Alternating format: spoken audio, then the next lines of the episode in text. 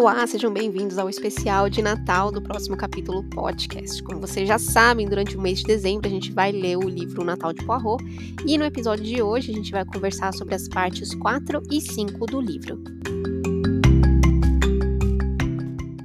Oi, Gabi, bem-vinda à parte 4 e 5 do nosso livro O Natal de Poirot, tudo bem? Tudo bem, Ana, e com você? Tudo aqui rolando mega festa de Natal ainda, brincadeiras. Você convidou o Poirot para investigar o que vai acontecer aí na sua casa? Por enquanto, não. Mas pode ser que seja necessário, darling. Pode ser que sim.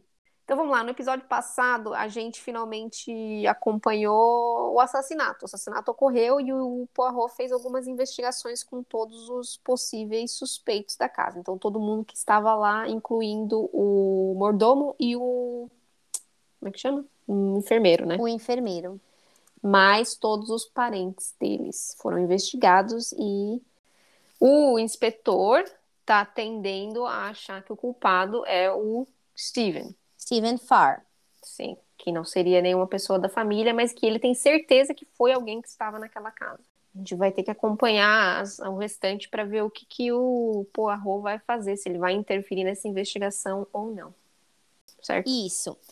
Então, gente, a nossa parte 4 começa no dia 25 de dezembro. Era Natal. O Poirot admirava o jardim lá da casa, né? Ele estava na casa, estava admirando o jardim, quando a Madalene apareceu para falar o quão não inglesa a morte do sogro tinha sido.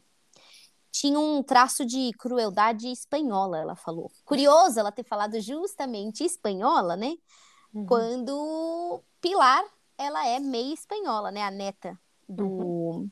do velho, né? Do velho odioso. Ela não falou com todas as palavras que Pilar era responsável, mas ela deixou bem claro que é, ela achava bem suspeita a situação, essa menina. E ela falou assim: olha, achei também muito suspeito que quando ela entrou na cena do crime, ela pegou um pedaço, ela pegou alguma coisa no chão da cena. Uhum. E o. Poirot falou assim: ah, pegou alguma coisa no chão? Curioso, porque de fato isso não foi levantado no dia anterior, né, amiga? Ninguém comentou. Apesar do superintendente ter pego a Pilar no pulo, uhum. ele não chegou a comentar com o Poirot, nem com o chefe de polícia, que ele tinha coletado essa prova aí com a. Evidência. Essa uhum. evidência da, a, da Pilar, né? Aí nisso o superintendente chegou, o Sudgen, e ele é, perguntou o que, que a Madalene queria falar, e o Poirot explicou que eles conversavam e que. É, e que não ele tava, ele falou é a minha linha de, de, de investigação eu vou conversar bastante com as pessoas aqui para tentar entender as motivações e como que o crime aconteceu né uhum. e aí ele perguntou então pro para o superintendente se ele tinha alguma atualização das coisas que ele precisava levantar na noite anterior. E ele falou que sim, que ocorreu de fato uma ligação no, na noite anterior, que foi Jorge, e ele terminou a ligação 10 minutos antes do assassinato. Aí o Poirot então concluiu que Madalene não teria feito nenhuma ligação. Se foi a única que funcionou, né, que aconteceu, e, e, ele, e ainda tinha 10 minutos para o Jorge se movimentar, se mexer, fazer alguma coisa é, com relação à morte do pai, né?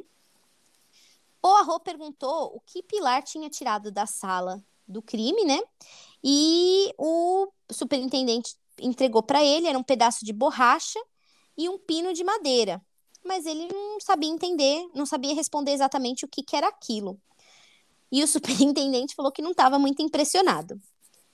Por eliminação, eles achavam que Pilar não era suspeita, porque para ela era interessante que o avô estivesse vivo, pelo menos até a revisão do testamento, né? Uhum. O Steven também não tinha motivos suficientes para matar, né? Afinal, ele só tinha ido lá para visitar. Aquilo definitivamente era um caso familiar. David tinha o álibi que sua esposa estava com ele e a sua esposa tinha o álibi de que ela estava com David. Então, sei lá, não é um álibi muito forte ali, né? Até quanto você poderia ir, né, para defender o seu, o seu cônjuge, né? Harry não tinha motivos. Ele não sabia, ele nem sabia que ele estava no testamento. Então, matar o pai é, sem antes ter uma revisão não era interessante, né, para ele. Não, não mudava nada. E até porque ele não, não tinha esse interesse com relação ao dinheiro do pai, né? Mas ele tinha motivos de emoção, né? Ele realmente detestava o pai. Alfred, Lídia, Magdalena e Jorge, eles tinham motivo. E o Jorge teve a oportunidade, afinal, ele estava lá fazendo essa ligação que terminou antes, né? E ele parecia, de fato, estar desesperado por dinheiro. Aí voltaram novamente ao David. David não tem dinheiro, mas ele realmente tem um ódio mortal pelo pai. E ele ainda fez aquela, aquele comentário bíblico, né? Os moinhos de Deus moem devagar, mas moem extraordinariamente bem né? O superintendente estava achando muito difícil de acreditar que a Hilda é, acobertaria um assassinato, né? Então, tá tudo ali, todo mundo culpado, ninguém culpado, né, amiga? Uhum. O Poirot pediu para o superintendente falar sobre o caráter do senhor Lee. Aí o, o superintendente falou que ele era um cara difícil, mas que era muito generoso, que na sua juventude ele era muito mulherengo, ele maltratava a esposa, mas é, e que ele ia atrás de todas as, é, todos os possíveis rabos de saia disponíveis. Ele era vingativo. Ele vendeu a alma para o diabo e gostou da barganha. Pesada, né? Uhum. A definição. E ele também era muito orgulhoso. Enquanto os dois confabulavam, a Hilda apareceu para falar com o Poirot. E ela explicou que o marido não possuía uma ferida, é, que o marido possuía uma ferida mental e que essa ferida não se fechava que ele teria uma predisposição de matar o pai, tanto que tocava a marcha da morte no piano. Mas ela falou, ele não matou o pai. Né? Ela disse que o pai de fato maltratou muito a mãe, mas também era, a, a Hilda entendia que também era o estilo da mãe deles, né, ser vítima de tudo, né? E, e sempre ela colocava o fardo dessa dor toda, dessa tristeza toda nas costas do David. E ela falou que ele era muito novo na época que a mãe veio a falecer e ele não merecia esse tipo de situação, esse tipo de pressão psicológica, né? O Poirot disse que entendia que entendia a situação e falou ainda que entendia que, que a Hilda devia ter sido uma mãe para o marido dela quando ela preferiria ter sido uma esposa. E ela baixou os olhos, né? Meio que com, quem cala consente, ela consentiu que era de fato realmente isso. E nisso, Davi, o David apareceu assim extremamente animado, o humor dele tinha mudado completamente desde a morte do pai e perguntou se a esposa gostaria de acompanhá-lo até o lago. E ela saiu com o marido até uhum. o lago.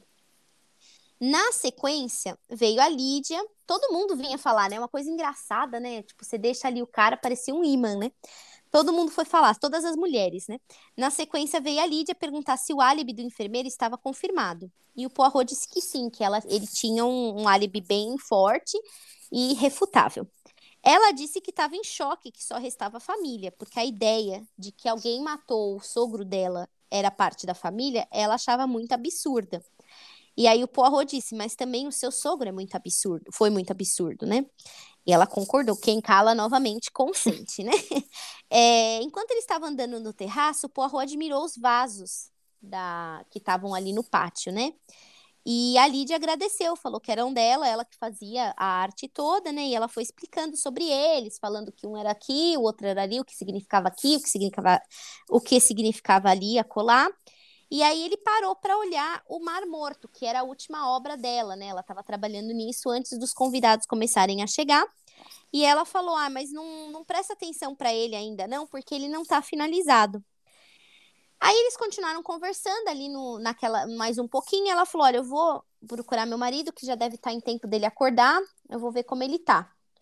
E ela saiu. E nisso que ela saiu, o Poirot tirou umas pedras da, do, do Mar Morto, pegou umas pedras do Mar Morto na mão e ele exclamou uma, que estava super surpreso, mas não sabia exatamente o que aquilo significava. E é ali que termina a nossa parte 4, bem mais curtinha que a parte 3, né, gente? Que foi, assim, uma epopeia quase, uhum. né? A parte 5 é no dia 26 de dezembro, no dia seguinte do Natal.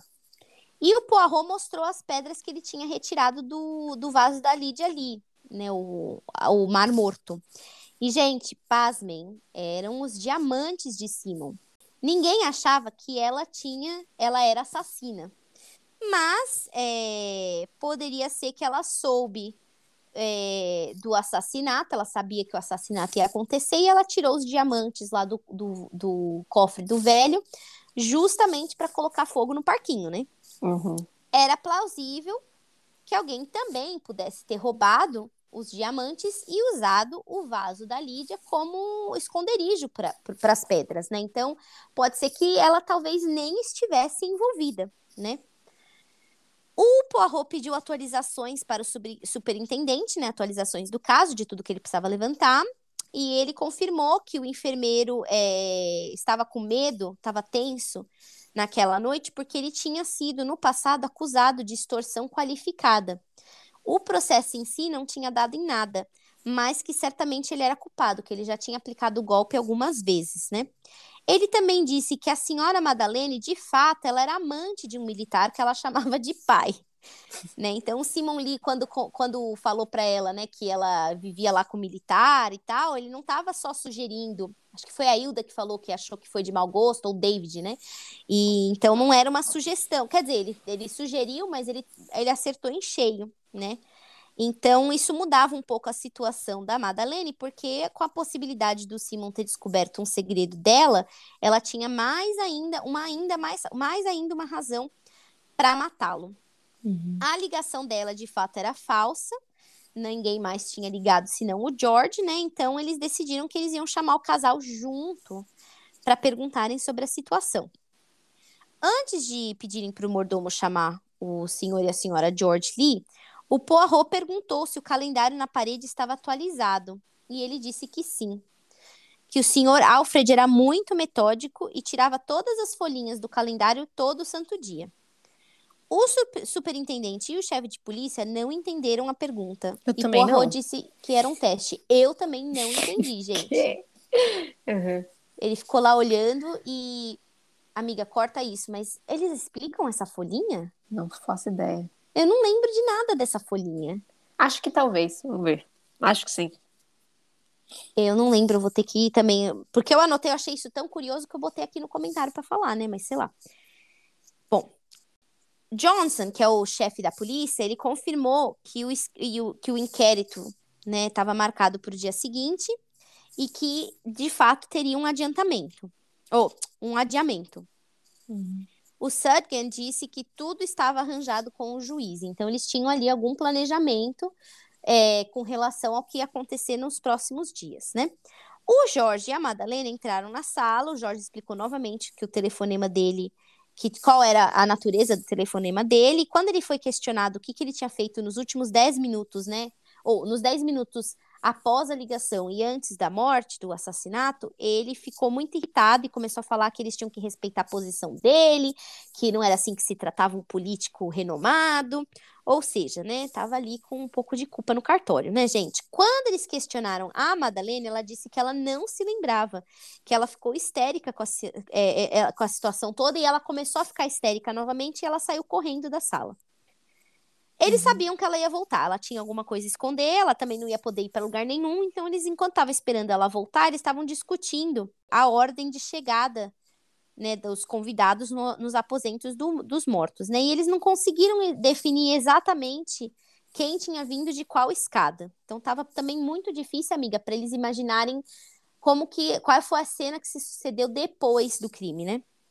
Tava bem confuso. A Madalena entrou de novo na sala e ela explicou que ela tinha, na verdade, ido ligar para um amante dela, um amigo, né? Ela falou, um amigo especial. Mas que ela viu que o marido estava lá, então ela ia ter que esperar o marido, então ela se escondeu no armário de casacos e ficou lá até que ele saísse. Só que ele nunca saiu, ele terminou a ligação e ele ficou lá na, no, no, no quarto, né, de, no, do, no quarto do telefone até quando os gritos começaram de fato o Jorge estava lá na sala, né? Ela acabou de dar um álibi para ele, né? Ela deu um álibi para ele e ela tirou um álibi certamente dela, né? Porque ela uhum. também não tem ninguém que confirme quem de fato é, tenha visto ela lá, né? O Poirot foi até a Lídia, que estava novamente olhando na janela. E ela queria confirmar, ele queria confirmar com ela que se ele deveria tomar a frente nas investigações conforme o pedido de Alfred. Ela disse que se era o que o marido dela queria, com certeza ele deveria. E ele questionou se era algo que ela queria. E ela disse que incriminar um familiar sempre traz sujeira para a família. E que com tantos criminosos impunes, o que seria um a mais livre, né?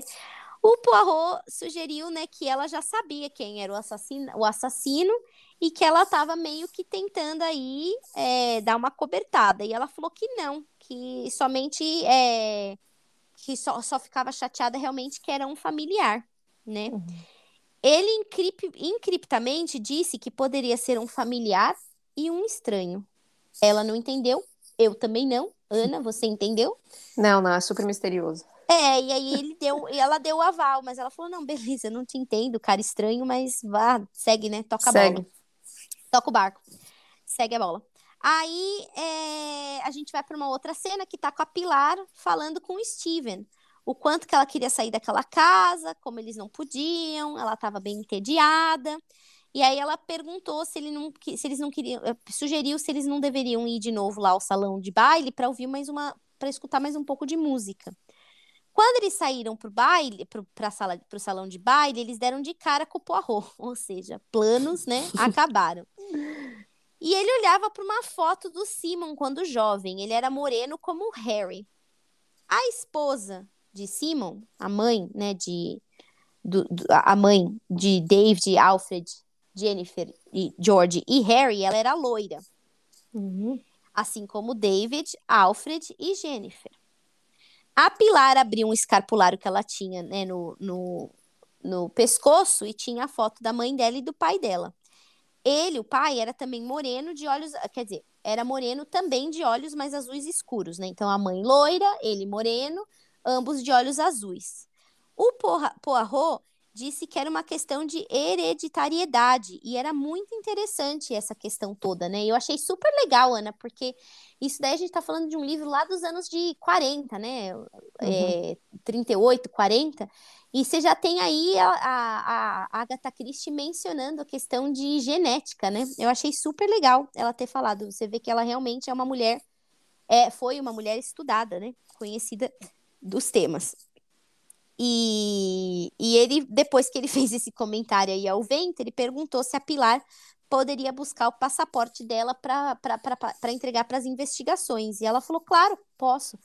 E ela subiu no quarto, né? Foi pro quarto dela. E o Steven e o Poirot seguiram ela. Quando ela chegou lá na janela, ah, desculpa, quando ela chegou lá no quarto, uma janela dela estava com uma frestinha aberta. E o Poirot achou curioso, ele falou: "Nossa, um tanto inglês da parte dela, né?" Muita gente deixa, né, essa frestinha. Muitos ingleses deixam essa frestinha aberta, faça sol ou faça chuva. Ela deu um grito, ela notou que ela tinha derrubado a bolsa dela pela janela e falou: "Ah, eu vou buscar meu passaporte lá nos arbustos, gente. É só me dá um minuto, né?" Enquanto ela descia, o Poirot perguntou se ele podia ir com ele na sala do crime, né? E que ele tinha uma dúvida. E o Steven falou: "Tá bom." Eles chegaram lá e o Poirot perguntou se a sala de baixo, se lá da sala de baixo ele não teria ouvido um grito como aquele. Ele gritou, assim como o Simon tinha gritado. E o Steven ficou em choque, falou: Nossa, o que esse cara tá falando? Ele falou: Sim, eu escutei, né, o grito, né? E o... ele disse que o Poirot era louco e saiu da sala. E o Poirot deixou ele lá se explicar com a Lídia, com o Alfred e com o David, que já estavam no pé da escada para entender o que tinha acontecido. Quando o Poirot saiu da sala, é, ele encontrou com o, o superintendente, o Sudgen, né? E ele tinha saído discretamente do quarto da Pilar e ele falou que lá do quarto da Pilar ele não conseguia ouvir o grito do Poirot. Então, mais uma situação aí, né, amiga? Porque a Pilar falou que ela estava retocando a maquiagem dela uhum. quando ela é, ouviu a, o grito. E aí agora já fomos desabonados que o grito não havia sido escutado, né? Então, numa outra sala, o Poirot disse que aceitava. Estava falando com o Alfred e falou para o Alfred que ele aceitava o convite, mas que com uma condição, que o Alfred não poderia demiti-lo quando as provas viessem à tona. É, o Alfred falou: beleza, tudo bem, não tem problema. Ele estava né, querendo a justiça para o pai dele, o falecido. Ele pediu informação do pai da Pilar e o Alfred disse que ele tinha entrado numa briga é, de bar por conta de uma mulher, e aí um sujeito provocou ele e o esfaqueou. Ele foi condenado. Quer dizer, o sujeito provocou o pai da Pilar e o pai da Pilar esfaqueou o sujeito. O pai da Pilar foi condenado à prisão perpétua e ele morreu na cadeia. E eles tinham quase certeza de que a Pilar não sabia dessa informação. Depois, o Poirot perguntou qual que era a história lá do Harry, o passado do Harry. E o Alfred disse que o Harry, muitos anos atrás, falsificou a assinatura do pai deles num cheque e fugiu de casa com aquela quantia. Ele levou muito dinheiro, mas ele sempre se metia em brigas e encrencas e ele sempre ligava para pedir mais dinheiro. Ele nunca prestou. A Lídia suspirou e disse que se os diamantes fossem encontrados, tudo seria resolvido. E aí o Poirot falou: olha, mas eles foram encontrados. Aliás, eles foram encontrados no seu vaso do Mar Morto.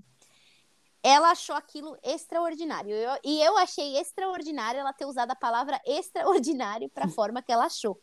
Porque o Poirot também concordou com ela. Eu também acho isso extraordinário. Eu achei tudo muito estranho. E é aqui que a gente acaba a nossa parte 5, gente, né? Então, nada resolvido, nada certo, tudo do mesmo jeito, né? Né, e o Poirot resolveu é, mergulhar de cabeça na investigação, né? Ele falou assim: ah, então já que tá todo mundo aí assumindo coisas, eu vou continuar por aqui mesmo na casa e fazer perguntas, pedir documentos. Exatamente, gritar. Uhum. Então, ele não desiste nunca, né? Ele não ele tá é... muito confiante na história do inspetor, eu acho. Na história, no, nos álibis ou nas verificações, o que, que você acha? Ué, ele não acha que é o Steven, né? Ah, sim, definitivamente ele não acha, mas agora, com essa situação toda, houve uma mudança de visão aí para talvez apilar, né? Uhum. Sim. Então, por enquanto, nada certo e nada resolvido, minha gente. Uhum. A gente parte para a parte final, que é a parte 6, no próximo capítulo. Algumas edições do livro, elas possuem também a parte 7, mas a nossa é tá tudo junto, não tem parte 6 e parte 7 tudo junto e misturado. Então, independente do que fosse, a gente vai terminar esse livro na próxima semana. Você tá achando que é quem, Gabi? Ai, eu tô achando tudo muito difícil, porque no final do capítulo passado eu achei que a Lídia tinha alguma coisa relacionada, envolvida, porque ela fez lá aquele comentário lá de Macbeth que eu achei bem esquisito, né? Tipo, uhum. principalmente se fosse um foreshadowing, como a gente discutiu, né? Um prelúdio ali. Mas eu não sei te dizer agora, eu não consigo imaginar que tenha sido a Pilar. Uhum. Eu não tenho agora, na verdade, um. Todos eles têm motivos muito bons, porque na verdade eu não consigo acreditar que seja a Pilar, porque ela precisava que o vô mudasse, mudasse o, o, testamento. o, testamento. Então não faz o menor sentido ser ela. Uhum. Então tá um pouco difícil. Eu acho que talvez ali o David e a Hilda, né? Porque ele só tem um dando álibi pro outro. E uhum. qualquer um, qualquer um, não eu, tá, gente? Porque eu, faz muitos anos que eu não toco piano.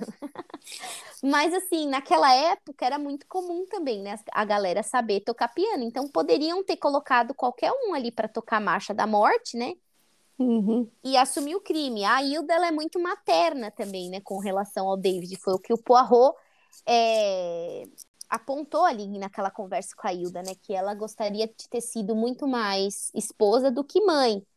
Então, será que num instinto aí materno barra cônjuge, uhum. ela foi lá pôr o fim nas lamúrias do marido? Existe essa possibilidade também, né? Sim, porque ela é uma da. Acho que é a única pessoa que fala ter se arrependido de ir, porque ela achou que aqui essa reunião familiar fosse colocar os pingos nos is e as pessoas tentarem se ajeitar, mas ela viu que não, que o velho odioso estava ali mesmo para esculachar com todo mundo, né? Para pôr e fogo no parquinho. Isso, e, ele não, e eles dois, o casal, não tinha interesse na herança do velho, porque o David já tinha falado: não quero seu dinheiro faz mil anos atrás, né? Exato, então aí seria totalmente um crime passional e justificável, porque a Hilda realmente ela poderia ter visto quão destruído o marido dela ficou com essa situação toda e ele de, e decidido ir lá num, num crime passional mesmo por é, por um cheque, por um fim nessa situação toda, nessa postura toda desse velho odioso, né? Uhum. É, não está explicado ainda o que, que é a borrachinha e o pedaço de madeira que eles acharam não. na cena do crime. Ninguém está parecendo dar bola para isso. É, é... o Poirot, Poirot é muito curioso um pedacinho. Ele fala que é um, um pedacinho de borracha retirado do, da necessaire do Simon, né? Do velho odioso. Então, assim, que que, que é aquilo? E por que aquilo estava ali? Como foi, é. da onde chegou, como veio, para onde vão, onde habita. Exatamente. E esquisito também o superintendente não ter colocado isso já logo ali pro Poirot. uhum. e pro chefe de polícia, né? Do tipo, olha, foi a Pilar tava tentando esconder isso, né? Uhum. Então, também curioso que acho que ninguém achou que aquilo era relevante, sei lá. E você, uhum. amiga, nessa altura do campeonato, quem que você acha que é o eu não acho, porque lembra que eu era. Ah, é verdade. Você já estava totalmente enviesada com o filme tava que não aconteceu. é. Mas eu só queria trazer mais uma coisa a surface, é, a superfície, uhum. que é o acharam então os diamantes. Eles não foram roubados, ou ele foi. Assim, existem algumas teorias, né? Ele, ele pode ter sido roubado, colocaram ali para baixar o, o, fogo, a poeira do, da situação toda do assassinato, e iam buscar depois podem ter usado os diamantes como um, distração. Uma distração para parecer que aquilo foi um, assa um, assassino, um, assalto. um, assalto. E que na verdade não foi. Então também isso não está muito explicado, que talvez se tem digitais na, nas pedras, não? Mas imagino que Poirot vai fazer as investigações mais é, ao detalhe. E também é um diamante rústico, né? Então não vai ter muito onde ter digital, eu acho. É, agora a gente vai ter que. Mas ele também pegou com a mãozona dele sem luva nem nada, né? hum. né? Então, eu não sei quão avançadas eram as técnicas em de leitura de. 1940. Exatamente. Então, uhum. estamos aí. É, mas é verdade, o que a Ana falou é muito, muito verídico. Agora a gente já não tem mais os diamantes. Eles eram distração, eles eram o motivo principal, eles nem tinham nada a ver. Será que foi o próprio Simon que mandou o negócio descer lá só para continuar pondo fogo no parquinho, a gente não sabe, né? Uhum. Tem muita uhum. coisa ainda para ser resolvida nessa nessas partes finais. Exato. E aí, então, semana que vem a gente volta com o finalzinho do livro. Uhum. Mande para nós os seus comentários, quem vocês acham que é o assassino ou o ladrão, ou os dois. Se cuidem direitinho, a gente volta semana que vem. Um grande abraço. Combinado. Um beijo, Ana. Beijo, tchau. Tchau, tchau.